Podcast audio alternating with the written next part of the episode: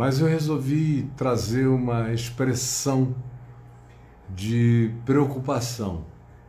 E tem a ver com o fato de que nós estamos vivendo demandas como provavelmente nunca antes tantas e simultaneamente na história da humanidade desses dois mil anos desde Jesus para cá, desde o Evangelho. Houve momentos, gerações, décadas, houve mesmo séculos de demandas extraordinárias. Mas, em geral, todas elas tinham uma ou duas ênfases prevalentes nos questionamentos, com a Igreja Católica, especialmente antes da Reforma Protestante, dando todos os ditames da loucura e da regulamentação em nome de Deus, transformando Deus num ente de natureza obsessivamente microscópica, que ficava olhando vírus e bactérias do comportamento humano, quase invisíveis aos olhos, ou um Deus de telescópio, olhando para coisas tão distantes da realidade, mas que apenas já ele preocupava, de acordo com os líderes da igreja ou da religião cristã, do cristianismo, e aí já especialmente de Constantino para cá. E houve, portanto, momentos de demandas extraordinárias, como na Reforma Protestante no século XVI. Sobretudo, naquela época, era a questão da barganha com Deus, da venda de indulgências e tudo que a ela se atrelava nojentamente e acabou que houve uma acumulação tão grande, tão grande, tão grande, porque aquilo não aconteceu apenas no século XVI, é um acumulado de coisas que estavam vindo já há muito tempo e desde sempre, desde o quarto século, quando a barganha foi instituída na relação com Deus, como ela permanece instituída até aos nossos dias, na maioria das percepções de espiritualidade e de práticas de fé, que eu chamo apenas de práticas de crença, porque a fé deveria ser preservada para aquilo que se vincula ao Evangelho. Do contrário, se a gente começa a usar a terminologia ou a expressão fé para designar crenças ou doutrinas, a gente destrói a palavra fé, a gente perde o significado dela, ela cai no meio de um caos semântico que não serve para nada. É como a palavra igreja, que perdeu totalmente o seu significado e ganhou outras conotações. Quando você fala em igreja hoje, eu estou pensando numa coisa, no que eu creio, no que eu crio, no que eu crerei para sempre que seja a igreja de Cristo. Agora, o resto das pessoas, quando me ouvem usar a palavra igreja sem explicação, pensam no fenômeno histórico que nos cerca e que é, do ponto de vista do Evangelho, a anti-igreja, fazendo um trabalho anticristo, realizando uma tarefa anti-evangelho. E pouca gente compreende. Quando a pessoa me vê, por exemplo, criticando a igreja, ela fica dizendo, Caio odeia a igreja, não quer. Não, não. Ao contrário, você nunca amou a igreja tanto quanto eu amo. Você não sabe nem o que é a igreja. Não sabe nem o que seria amar a igreja de Cristo ou que seja a igreja de Cristo. Você confunde com os clubes, com as agremiações, com as instituições e com os proprietários delas, que falam em nome de Deus como papas locais, fazendo todas as loucuras possíveis. Agora, deixando isso de lado, que foi só uma introdução, eu disse que cada geração tem as suas próprias demandas, com suas próprias ênfases. A nossa geração tem muitas demandas. Tem muito mais demandas do que a maioria, embora as mesmas questões, os mesmos problemas de natureza pessoal e humana tenham estado presentes em todas as gerações, a liberdade de expressão não estava. E as mídias de comunicação não existiam. E as proteções constitucionais também não estavam presentes, de modo que o que se estabelecia era o silêncio. Silêncio.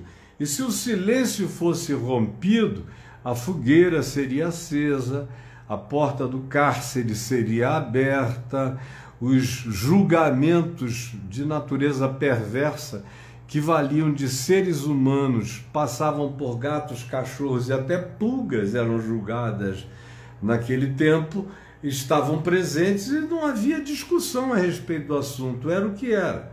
Nós temos pelo menos o privilégio de habitarmos um dado momento onde, conquanto haja um combate extremo, especialmente da religião cristã no Ocidente em relação àquilo que o Evangelho anuncia como boa nova, a igreja no Ocidente da Terra, na sua maioria, eu chamo isso de cristianismo essa cristandade ocidental e também oriental se transformou mais ou menos num pacote semelhante e único, com as suas próprias censuras a tudo. Mas, na maioria dos países, você tem liberdade de expressão. Você tem a perseguição ideológica, teológica, doutrinária, verbal, pública através das mídias de acusação, de relativização daquilo que eles nem sabem nem entendem o que seja. Porque demanda, demanda tempo, demanda estudo, demanda conhecimento, demanda interesse, demanda pesquisa, demanda cultura, entender a variedade temática do que se está tratando. E a maioria não entende nem o próprio umbigo, não, não limpa nem direito o pinto, não faz asepsia nem do cabrestinho da fimose e fica dando opinião sobre Deus, sobre a vida, sobre tudo e sobre tudo a respeito da existência do próximo e do seu dilema pessoal. E aí vai me angustiando, quando eu vejo que o Evangelho, outra vez, o Evangelho mesmo de Jesus, aquilo no que Jesus deu ênfase, pelo que ele viveu todo dia, vai sendo sutilmente deixado de lado, porque a gente vai sendo pautado pelo antagonismo religioso. A gente vai sendo pautado pelos fariseus, pautado pelos saduceus, pautados pelas autoridades do templo, pautados pelos herodianos que fazem qualquer negócio para agradar as autoridades políticas constituídas, como a gente tem entre nós, pautados por esses temas de costumes, de gênero, de sexualidade que precisam ser enfrentados. E eu digo isso com a cara mais tranquila, porque com toda sinceridade, honestidade, simplicidade, eu estou falando aqui para você, mas a minha mulher está aqui ao meu lado direito me ouvindo. E eu digo isso na sua presença, na presença de Deus, na presença dela, com o coração quebrantado, que muito provavelmente aqui nessa terra brasileira, nenhum pastor tenha tido a coragem de se levantar para defender as questões de gênero no país há tanto tempo quanto eu, que estou fazendo isso há décadas e décadas e apanhando, não teoricamente, porque quando é teórico, quando você tem apenas uma teologia aberta, ou você tem uma concepção de natureza ética generosa, ou você tem uma percepção do Evangelho que te dá garantias, segurança e certeza para fazer as afirmações de boa nova em favor daqueles que são perseguidos, como, por exemplo, o pessoal que vive a condição LGBTQIA, por exemplo, quando você tem isso teoricamente como algo resolvido, como teologia pessoal, ou existencialidade pessoal, ou na sua espiritualidade, é uma coisa. Agora, outra coisa é quando você, além de pensar assim, e de se expressar assim a vida inteira, ou de ter crido assim, ou de nunca ninguém ter encontrado na sua boca, em 50 anos, nenhuma afirmação que seja diferente daquela que você a vida inteira faz e mantém até ao dia de hoje, diferentemente só do teorema do evangelho aplicado à causa, é quando você tem um filho que chega para você com 18 anos de idade e te diz, você presidente dos evangélicos, de 65% dos evangélicos no Brasil, com participação nas principais organizações cristãs do planeta e tudo isso, e vem teu filho e diz: pai, eu sou gay. E eu sei que isso vai arruinar a tua vida do ponto de vista dos religiosos. Hoje o filho tem 48 anos, mas naquele tempo ele tinha 18. E eu falei: não. Ele me perguntou: você quer que eu vá para algum lugar, que eu mude daqui? Eu falei: não. Eu quero que você fique cada vez mais comigo, cada vez mais juntos. E botei a cara para fora junto com a dele. A cara dele virou a minha, a minha cara virou a dele. E eu apanhei, apanhei e apanho até o dia de hoje em razão disso. Ou quando nossa netinha mais velha chegou para Adriana, que está aqui ao meu lado, ainda adolescente, e teve liberdade com a vovozinha dela, que ela sabia que era do Evangelho realmente, que tinha um coração aberto de verdade, não como teoria nem como teorema teológico e se abriu e se deixou perceber e manifestar como uma pessoa gay ou como os gays femininos se auto-intitulam como lésbica, conforme está no L de lésbica, G de gay, BTQIA+, lésbica. E o que é que se fez? Acolhemos. Acolhemos contra tudo e contra todos os que pensavam diferente e acolhido está para sempre. E em qualquer geração será assim. Isso faz tudo ser muito diferente, porque não tem a ver com um teorema exposto, tem a ver com pele, com carne, com cacete, com paulada, com corredor polonês que não ataca só teu pensamento, ataca a tua pessoa ataca a tua carne. Eu já recebi acusações de que isso deve ser um defeito no meu DNA. Para você ter uma ideia de até onde as pessoas levam isso. É de uma importância enorme a questão. Por exemplo, a questão do aborto. Eu fui um dos primeiros a lidar com isso, não agora, mas há 40 anos quando eu escrevi um livro que a editora Betânia publicou chamado Abrindo o Jogo sobre o Aborto, e em cujo livro eu não abria a perspectiva de que vamos fazer aborto de qualquer maneira, vamos liberar geral, de modo algum. Eu sempre fui muito consciente e responsável sobre o significado do aborto. Mas eu cria que havia condições, sempre criei, como creio, nas quais o aborto tem que ter permissão para acontecer, conforme inclusive a nossa Constituição já defende há muitos anos. E são causas completamente defensáveis.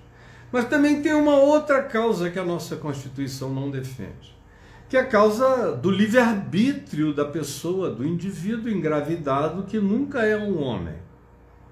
é sempre uma mulher.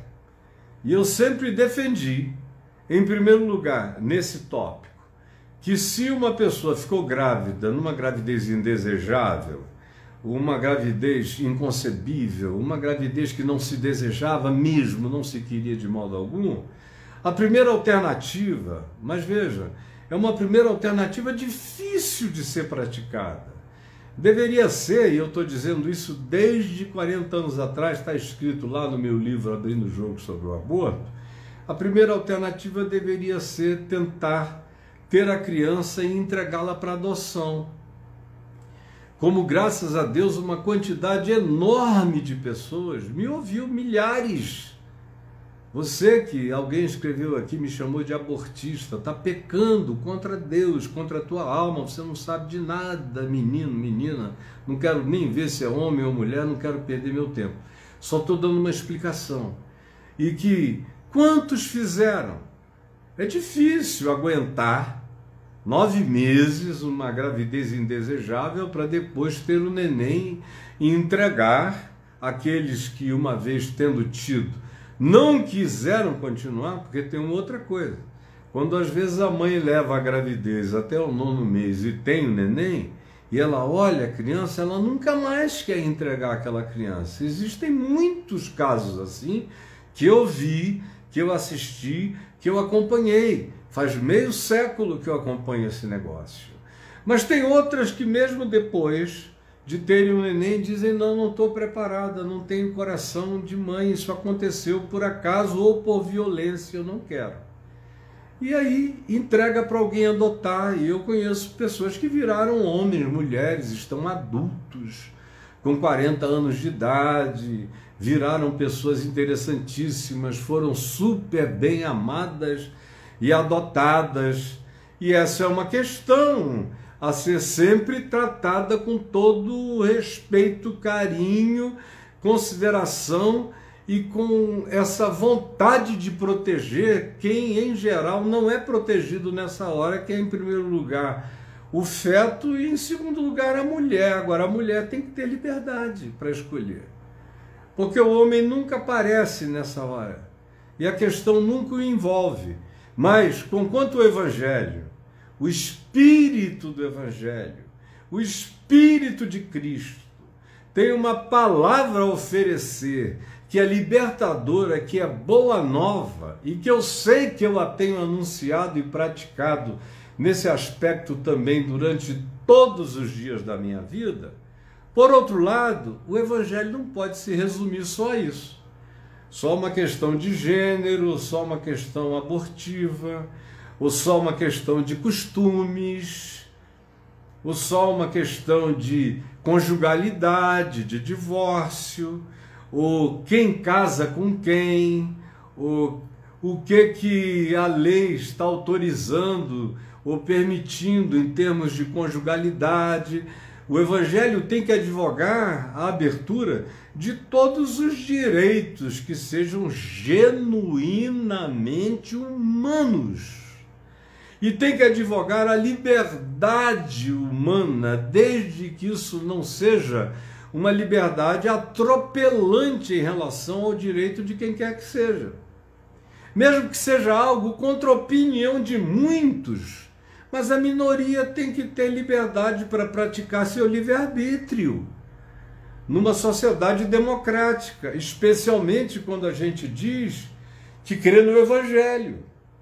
O Evangelho advoga mais do que qualquer outro texto do planeta a liberdade humana de se autodeterminar, desde que o indivíduo não use essa liberdade para fazer mal a ninguém, seja apenas no exercício de si mesmo.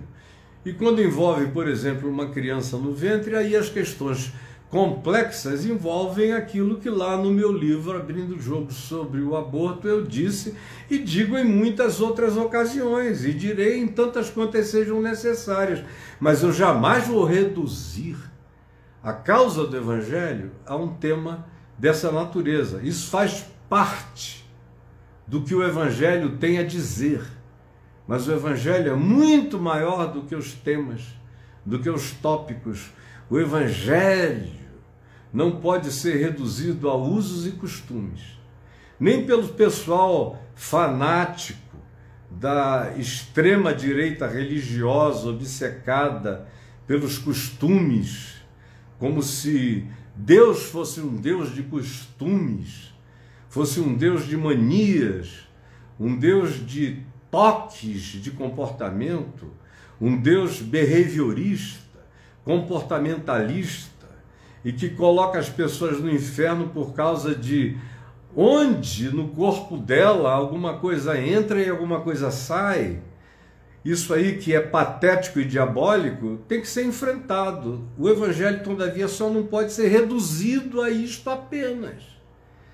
O evangelho jamais deve ser negado e deve se negar a enfrentar a mentira que tenta produzir esse reducionismo. Mas nós não podemos nos fixar exclusivamente nisso, senão a gente cai no mesmo outro extremo, só que numa perspectiva chamada de mais progressista, mais liberal, mas que cai na mesma tematização obsessiva, obcecada, polarizante. Aí a gente fica sempre oscilando entre os polos eu não sou desse polo direitista dos usos e costumes, eu sou abolicionista, mas sou de um outro polo e o evangelho sendo como um tiradentes esquartejado aí no meio, todo mundo puxa o seu lado, para o lado de cá, para o lado de lá e vai.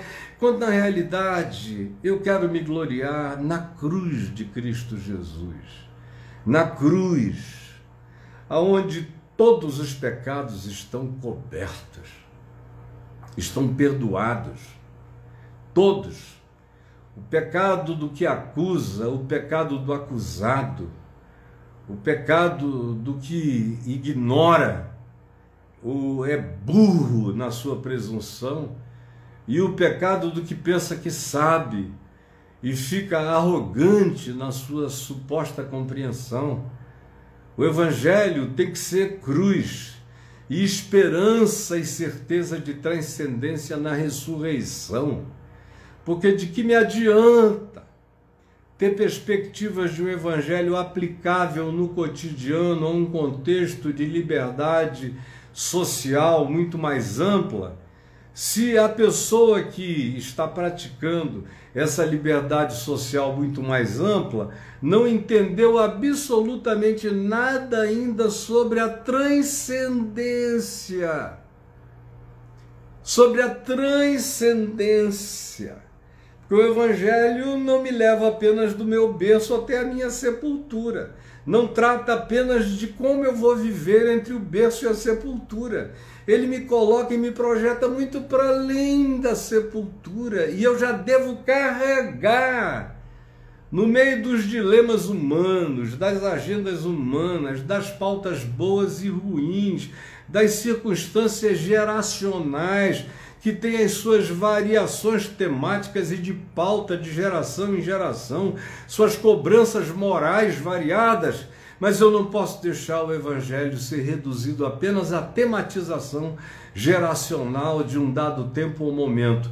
Nesse dado tempo ou momento, eu tenho que manifestar o evangelho abrindo o corredor polonês, botando a cara para fora, como Ezequiel, e aguentando a pederneira da casa rebelde, apanhando, levando cacete, passando, encostando criando uma crosta, engrossando a casca para suportar a casa rebelde indo adiante sem esquecer. Todavia, que o evangelho é maior do que o que você faz com a bunda, com o pinto, com a pepeca, com o vinho, com a bebida, com o prazer, com o desprazer, isso e aquilo, fazem parte da periferia e, em alguns casos, se tornam importantíssimos porque existem pessoas oprimindo diabolicamente outras. Então é por causa da opressão diabólica sobre uma coisa que não deveria estar nem em questão que eu tenho que me levantar como me levantei a vida inteira, não por causa do meu filho, nem por causa da minha neta, mas por causa do evangelho por causa do que Jesus fez e ensinou, por causa de como Jesus tratou todo mundo, em qualquer perspectiva ou dimensão. E o que eu estendo como graça aos que estejam eventualmente do lado esquerdo, ideológico ou teológico, ou progressista, assim designado por aqueles que não conseguem viver sem colocar apelidos ideológicos nas bandas da vida, do mesmo modo como se tem que defender esse lado, se tem que ter a coragem também de defender quando, quando se começam a cometer exageros na outra direção ou no polo oposto. O Evangelho anda nesse caminho do equilíbrio de Cristo Jesus, caminho, verdade e vida. O Evangelho nunca se extrema. O Evangelho não é mensagem de uma nota só. Toda vez que eu vejo que eu começo a, me tornar uma pessoa de uma nota só, eu tento me acordar o quanto antes. Porque eu estou há meio século condenando mensagens de uma nota só. Porque elas têm o poder de criar toques geracionais transtornos obsessivos compulsivos temáticos. Esses toques, onde parece que o evangelho é só aquilo, só aquilo, só aquilo, só aquilo, a igreja tem que ser só aquilo, só aquilo, só daquele jeito, só daquela forma. E aí, assim como alguns do lado chamado conservador direito desse extremo que entre nós chegou ao fascismo recentemente, fazem a gente não pode, com o mesmo tipo de transtorno obsessivo compulsivo temático, fazer a mesma coisa do outro lado, porque o evangelho fica no vácuo aí no meio. E é nesse vácuo aí do meio que entram mais loucuras para ocupar. Mais loucuras. Então, enquanto eu bato de um lado e bato do outro, eu tenho que manter a minha ênfase aqui no cerne. O cerne é a cruz o cerne é a ressurreição. Eu, por exemplo, me interesso há muitos anos por todos os tipos de ciência. E por causa das minhas experiências pessoais, cognitivas, coletivas, testemunhadas, por exemplo, em relação a ter visto já duas vezes objetos não identificados uma vez com meu pai e 13 amigos no estado do Rio de Janeiro, uma visão e percepção que não foi momentânea, durou, a ponto de eu, com 14 anos de idade, me sentir visto e observado pela coisa, que estava ali na nossa cara. Alienígena por inteiro, chocante, inegável, de outra dimensão. E quando se afastou, chegou em silêncio e desapareceu em silêncio absoluto. Como depois, numa aula de física, alguns já me ouviram aqui contar, eu vi um negócio que parecia um pão de açúcar, da grandeza de um pão de açúcar, em cima da cidade de Manaus, eu e a cidade inteira. E o meu professor de física ao meu lado, e a Escola Técnica Federal toda em abril de 1974. Não houve ninguém que não tenha visto aquela coisa brutal. Quando eu vejo esses filmetos aí de OVNI, eu acho tudo. Eu dou gargalhada, porque pode ser qualquer coisa. Agora, as coisas que eu vi, que nós vimos, os que estavam comigo, e da segunda vez aos milhares, são incontestáveis. E eu, desde os 14 anos, que pesquiso, que pesquiso, que pesquiso, me interesso Cada dia eu acho que compreendo um pouco mais sobre isso.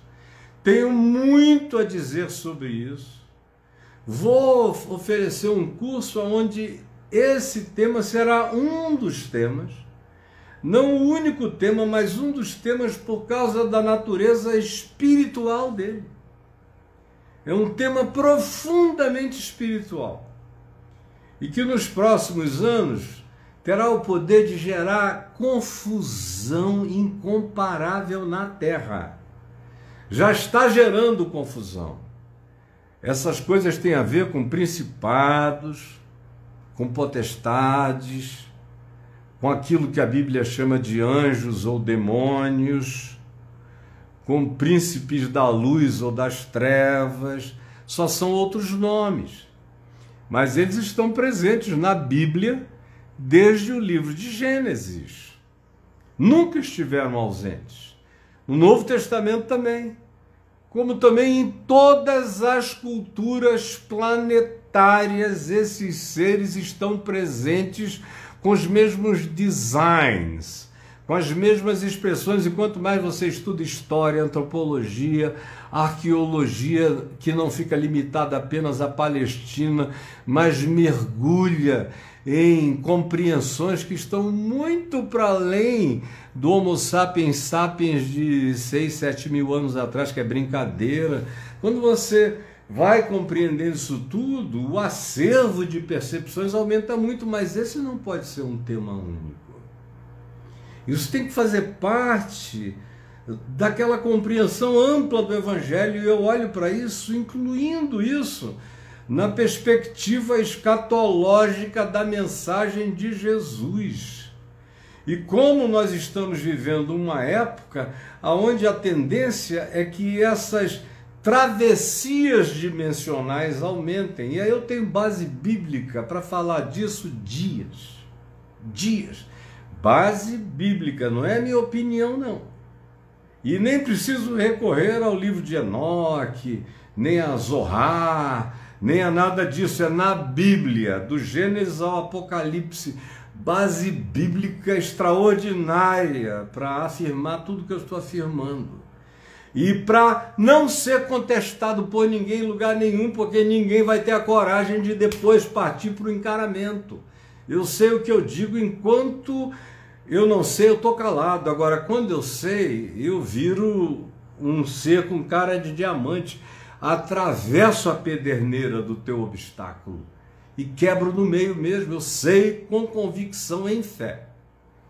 Agora, mais do que nunca nesses dias, a gente precisa pregar o Evangelho com a integralidade temática de todas as suas pautas.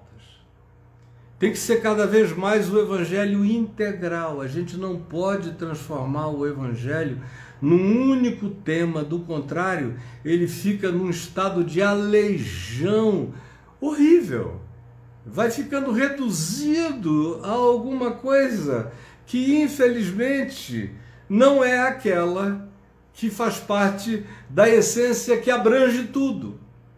Eu tenho que partir da graça que é a essência que abrange tudo, dos braços abertos do Cristo Cordeiro na cruz, que abraça a todos no Oriente, no Ocidente, para todos os lados, que assambarca todo o drama humano a angústia humana, o desespero, porque me desamparaste, a sede, a fome, eu tenho sede, as angústias variadas, os abandonos, as rejeições, as mais diversas, tudo aquilo que compõe a vida humana e que converge para a cruz de maneira concreta, tanto quanto de maneira subjetiva e objetiva, e que inclui todo o dilema da experiência humana e conclui com a transcendência para além da morte,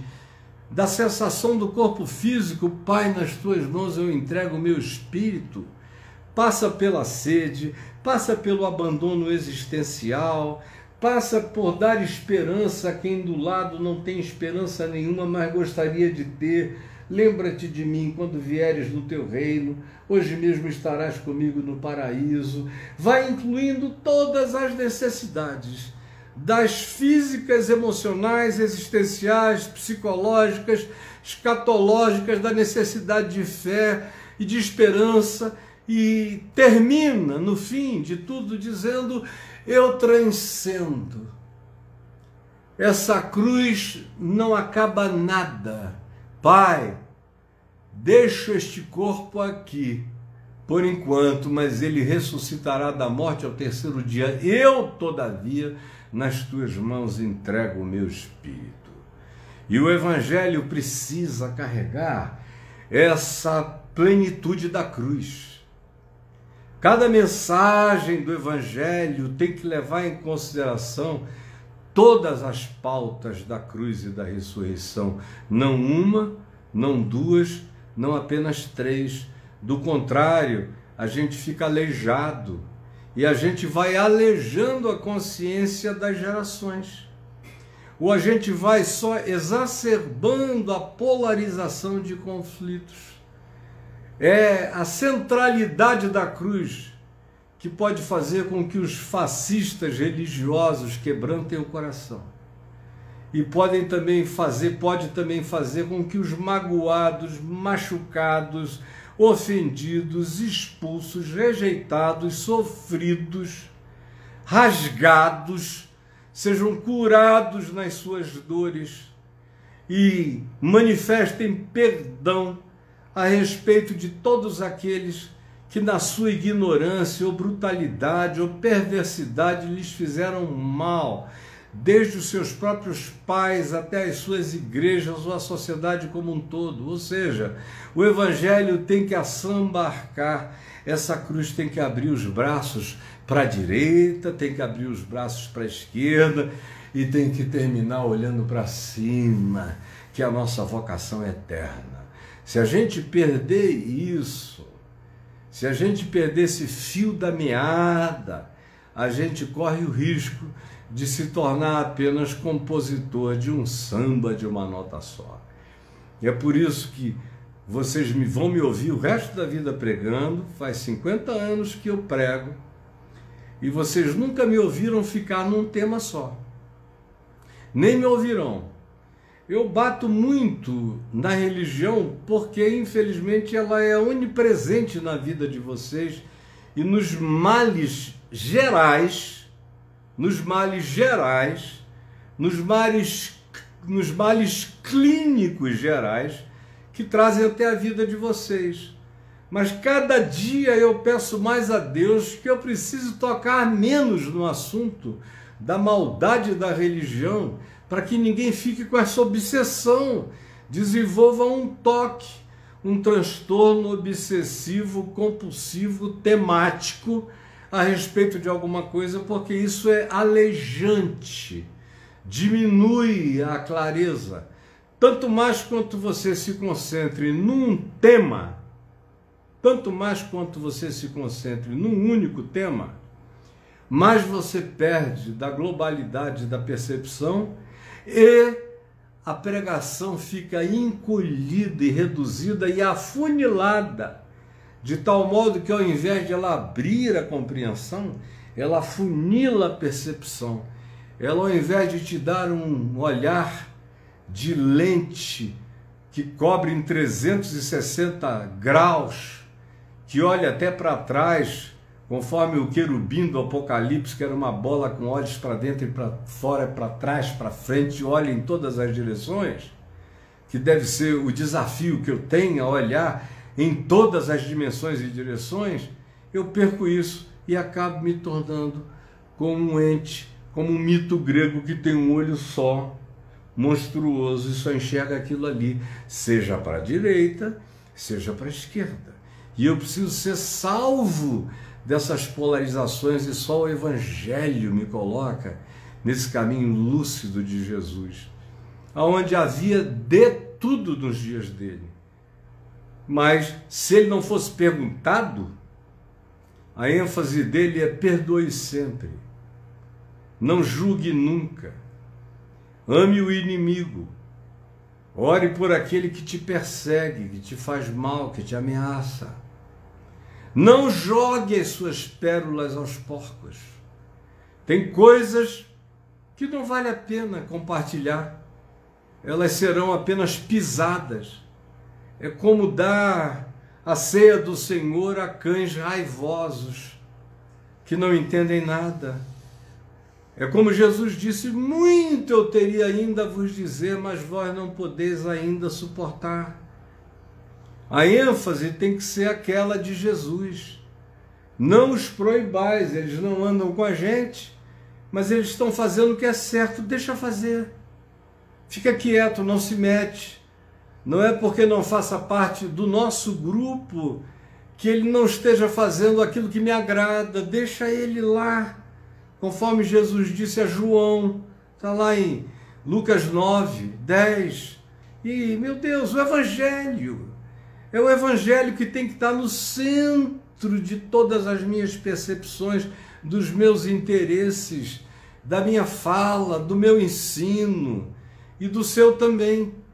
De modo que eu faço esse apelo e peço que você compartilhe esse vídeo assim, súbito, que eu fiz aqui do lado da minha mulherzinha e vou acabar antes que o tempo do Instagram se esgote, porque é uma hora no Instagram. Pede para a menina de 11 anos escrever de novo para você poder mandar uma, falar com ela no direct. A Adriana está dizendo: pede para a menina de 11 anos escrever para eu falar com ela no direct. Eu não vou conseguir falar, só se ela puser aqui um post. É, exatamente. É, na live. Agora, a live está muito atrasada porque tá eu fui falando e ela não está indo à medida em que as pessoas vão comentando, ela está parando no meio. Então tem uma menina de 11 anos me ouvindo aqui que a Adriana pediu para você repostar o que você já disse, meu amorzinho.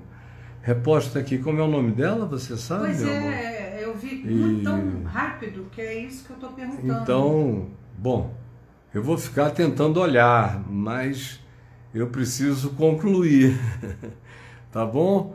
Então eu espero que essa fala súbita traga algum equilíbrio para nós, porque realmente nós estamos vivendo dias muito, muito difíceis de polarização. E se a gente não tomar cuidado, a gente é puxado ou para um lado ou para o outro.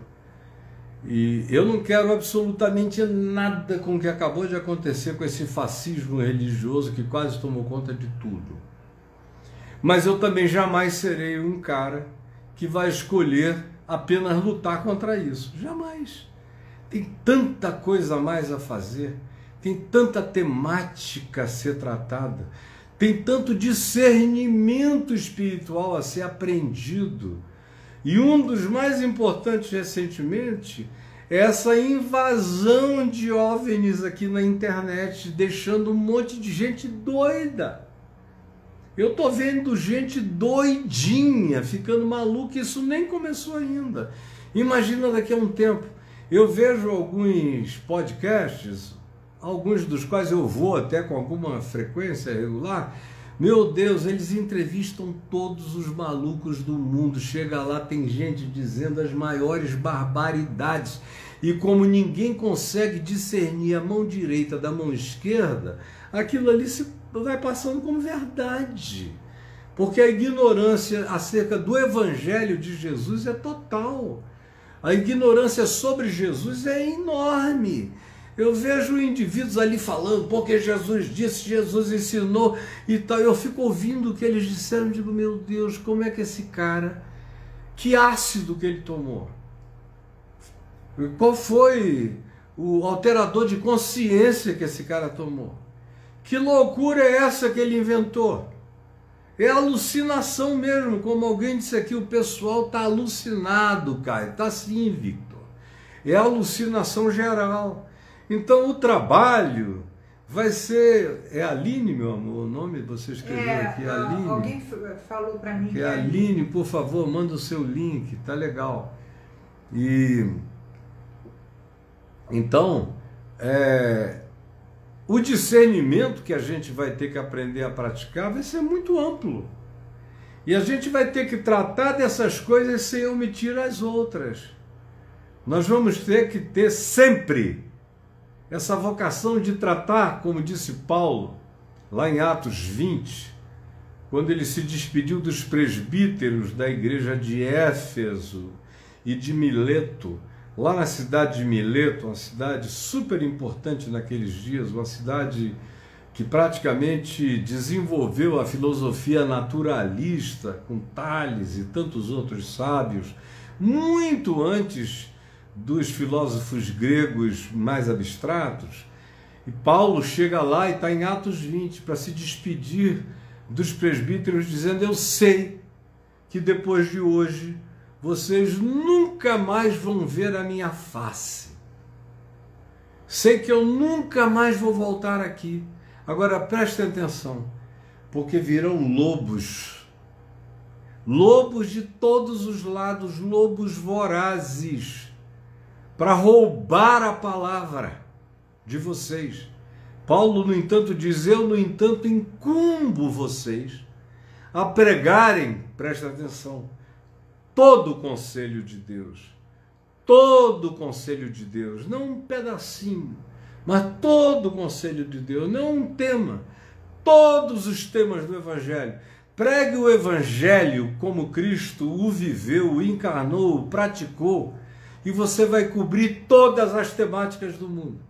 Quem ensina a não julgar está ajudando a tratar do problema dos juízos horrorosos contra usos e costumes, contra essas pautas todas horrendas e fascistas. Quem ensina a perdoar está resolvendo todos os problemas da vida e do mundo. Perdão é a solução planetária para todas as questões. Não é a discussão teológica, sociológica, ou isso e aquilo, só vai exacerbar o conflito. A gente tem que passar por dentro da discussão sociológica, antropológica, isso e aquilo, mas a gente só não pode ficar fixado nela, porque ela não traz a solução, ela só traz a análise de pesquisa do conflito mas não soluciona, não faz convergência que só o perdão realiza no Evangelho segundo Jesus, segundo a cruz, minha gente. Então, eu aceito apanhar de todo lado, mas vocês vão ter que bater num ser humano que prega o Evangelho na sua inteireza, integralidade e que não virou samba de uma nota só em momento algum. Jesus continua curando doentes, continua expulsando demônios, diabos, demônios, continua cuidando e tratando de lunáticos, de pessoas com problemas mentais, ou neurais, ou cerebrais, ou psiquiátricos. Continua a usar a palavra, meramente a palavra, para curar, tanto quanto ele usa todos os dons da graça, como medicina, toda boa dádiva, todo dom perfeito vem do alto, descendo do Pai das luzes em quem não pode haver nem mudança nem sombra de variação. O Evangelho de Jesus nos mantém na esperança da volta dele. Isso não vira utopia quando a gente fica maduro no Evangelho. Ao contrário, se transforma na maior de todas as motivações. Porque ou eu estou indo para ele daqui a poucos anos, estou indo para ele, vou entrar na glória absoluta ou ele está vindo para mim e para nós. E a confusão desse mundo vai dar lugar à luz do Cordeiro. Enquanto isso, não vale nada menor do que a totalidade do Evangelho. Como disse Paulo aos presbíteros em Mileto, em Atos 20, tem que pregar todo o conselho da graça de Deus.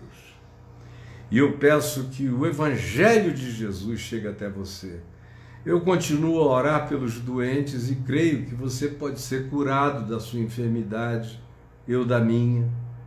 Continuo a crer que demônios saem assim, ó.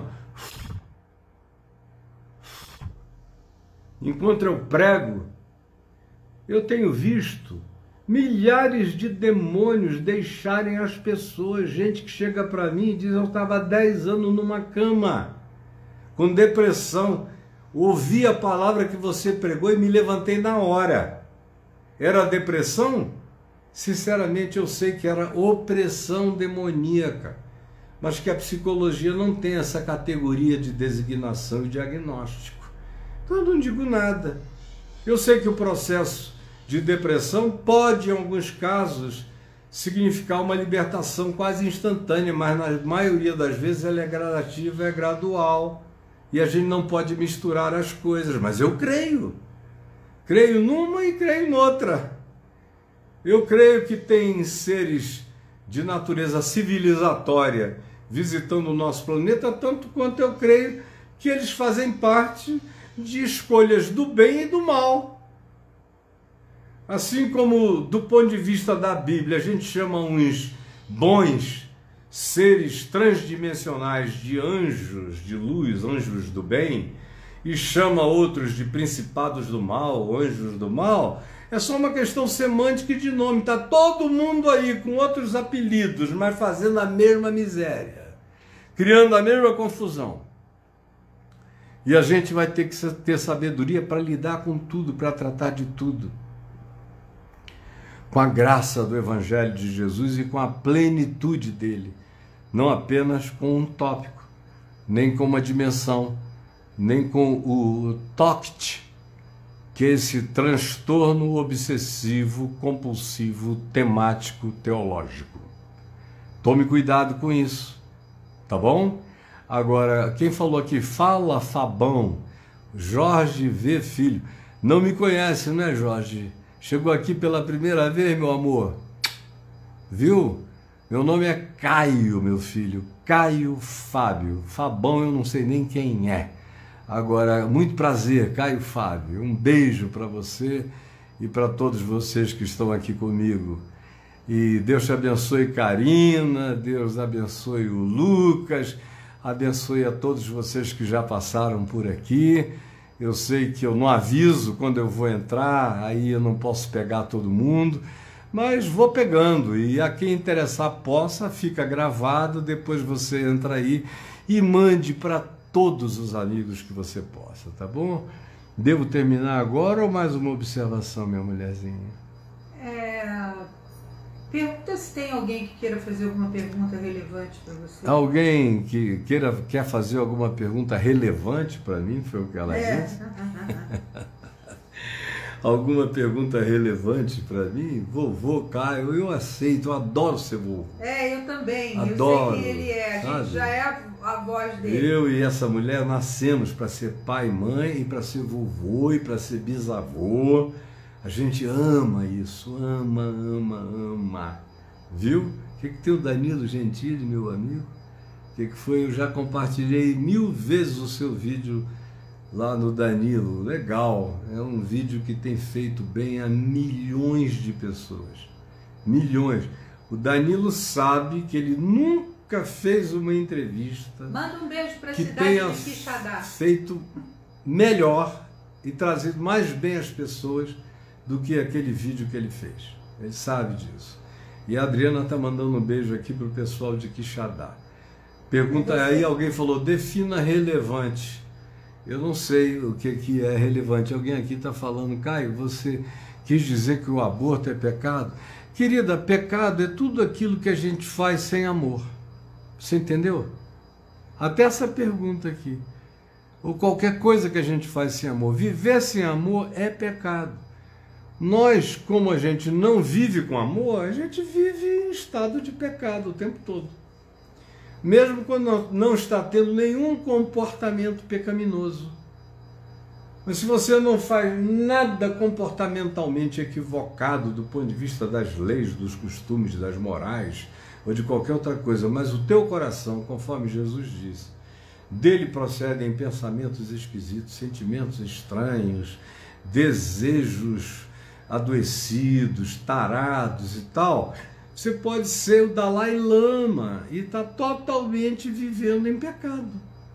Então, pecado não é um tema, não é o tema do ânus, não é o tema do ano também, nem é o tema do pinto, nem do pênis, nem da vagina, nem é o, é o tema do sexo oral.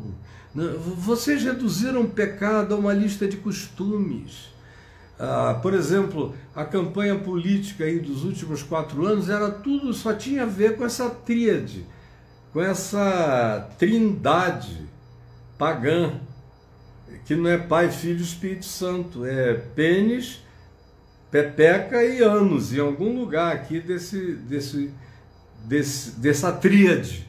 E o que esteja fora dessa tríade é pecado contra o Espírito Santo. Aí fica essa igreja toda doida. Parece que todo mundo tomou ácido. Amor, lisérgico. a doutora Adélia está É tá perguntando, na Bíblia fala algo sobre o transtorno de personalidade narcisista? Algo de Fala. narcisismo? O tempo todo. A Bíblia é um livro que está lotado de narcisismo. E o principal pecado que a Bíblia denuncia não é pecado comportamental. Os pecados mais sérios da Bíblia são aqueles que habitam a interioridade.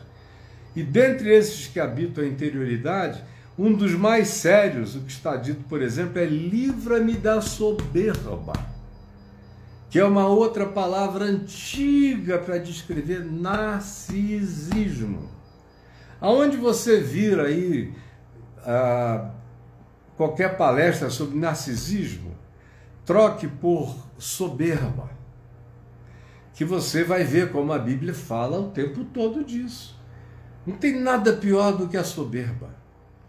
É por isso que Paulo diz que a soberba é o grande primal pecado de Satanás, é a soberba. É o pecado de Nabucodonosor, que é um, um arquétipo de Satanás, de Lúcifer, que é um, um ser cuja expressão nem aparece como expressão na Bíblia. É, significa anjo de luz, estrela de luz, ser da luz, mas não está na Bíblia. E foi criado depois, mas tanto faz. É o grande soberbo, o rei de Tiro, que o profeta Ezequiel denuncia e que acabou se transformando numa espécie de arquétipo de Satanás. É um outro grande soberbo. O rei Herodes é um outro grande soberbo, narcisista. Se praticamente você não encontra nenhum líder mundial, com raríssimas exceções, que não seja narcisista. É muito difícil você ter uma pessoa que ambicione governar o mundo e que não seja narcisista. É muito difícil.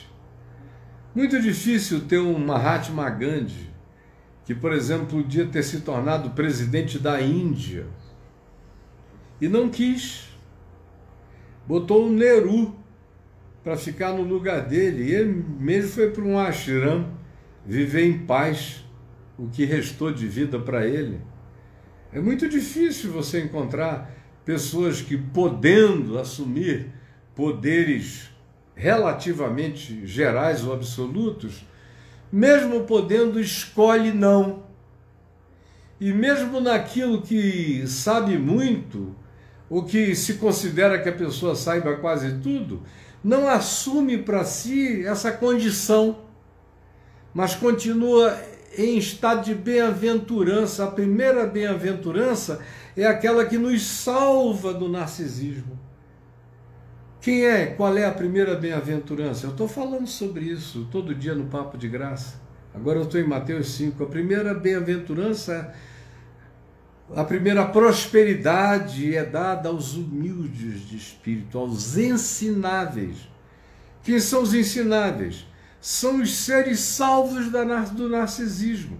Porque os seres narcisistas são inensináveis. E tem mais um detalhe: quando o narcisista aprende alguma coisa, ele não diz de quem ele aprendeu, como ele aprendeu, de quem ele aprendeu. Ele diz que ele inventou a roda com a maior cara de pau.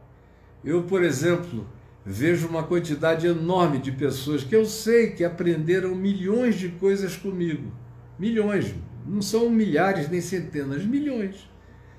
Mas eles ficaram com vergonha de mim porque mencionam meu nome, aí podem apanhar, perder gente lá nas suas redes sociais. Aí às vezes eu vejo o cara até citar uma frase inteira minha como dele porque ele não teve a simplicidade de dizer que ele aprendeu aquilo comigo. Então ele preferiu, no início, me ocultar, mas depois de um tempo de ocultação, ele crê que aquilo é dele mesmo, que ele não aprendeu com ninguém. Aí, quando esse processo faz esse loop conclusivo, o sujeito se enche de um narcisismo